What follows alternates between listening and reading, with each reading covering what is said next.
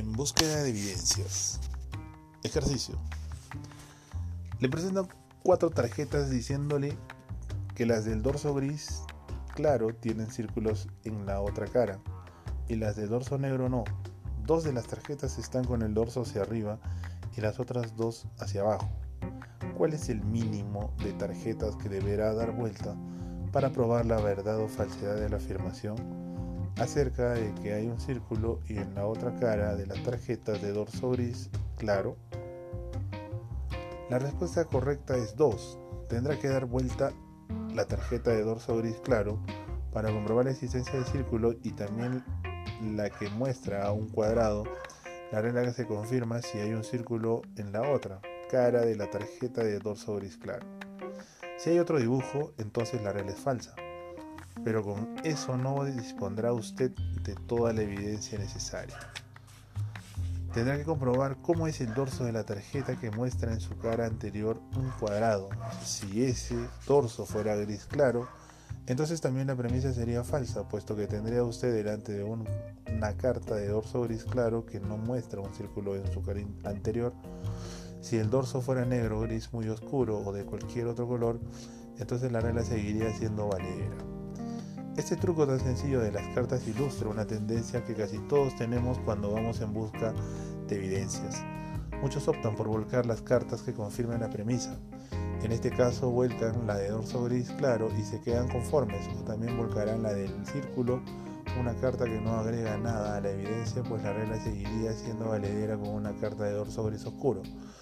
La tendencia a buscar solo la confirmación de evidencias y dejar de lado lo que nieguen esas evidencias es algo que se produce muy a menudo en nuestras vidas.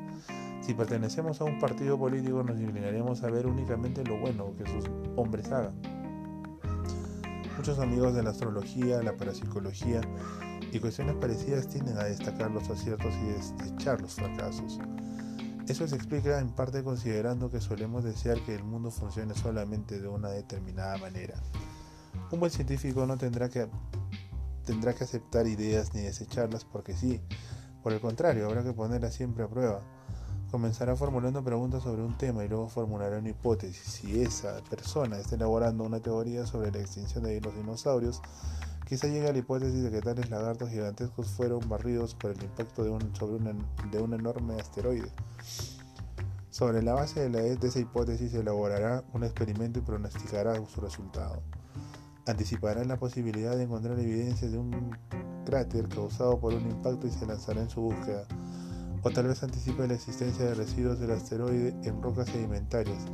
Si las observaciones terminan encajando en los pronósticos, entonces su teoría andará por el buen camino. Pero si las observaciones no se muestran muy de acuerdo con la hipótesis, entonces estará ante una teoría que necesitará más de un ajuste. Para ser cierta, una hipótesis no necesariamente tiene que probarse, solo podrá ser apoyada o rechazada si una observación está de acuerdo con una hipótesis, entonces esta se verá reforzada.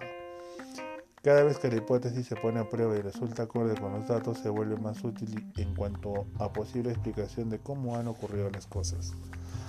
Si ulteriores investigaciones dan con observaciones nuevas que ya no encajan tanto, la vieja hipótesis podrá terminar como rechazada o modificada. Esta segunda hipótesis a su vez tendrá que sufrir todas las pruebas del caso y así sucesivamente, así es como avanzan nuestros conocimientos. El método científico puede aplicarse a muchas cosas, supongamos que deseamos descubrir si los ocasos rojos anticipan al mal tiempo. Se podrá observar la puesta del sol y cotejarla con el tiempo del día siguiente y trabajar en eso durante meses y meses. Ahora bien, ¿qué haría usted si quisiera probar la idea de que los actos egoístas reciben altas recompensas o que los ejercicios mentales nos hacen más recreativos o que es, o que es posible la telepatía? Elabora experimentos para profundizar en esas teorías. Cuando se haya alejado, aunque sea un poco, de sus opiniones y esté dispuesto a que su experimento tenga éxito o fracase, entonces estará siguiendo el método científico. Consejo, estudia a fondo sus creencias, pregúntese cuáles son las evidencias que apoyan o rechazaban su posición.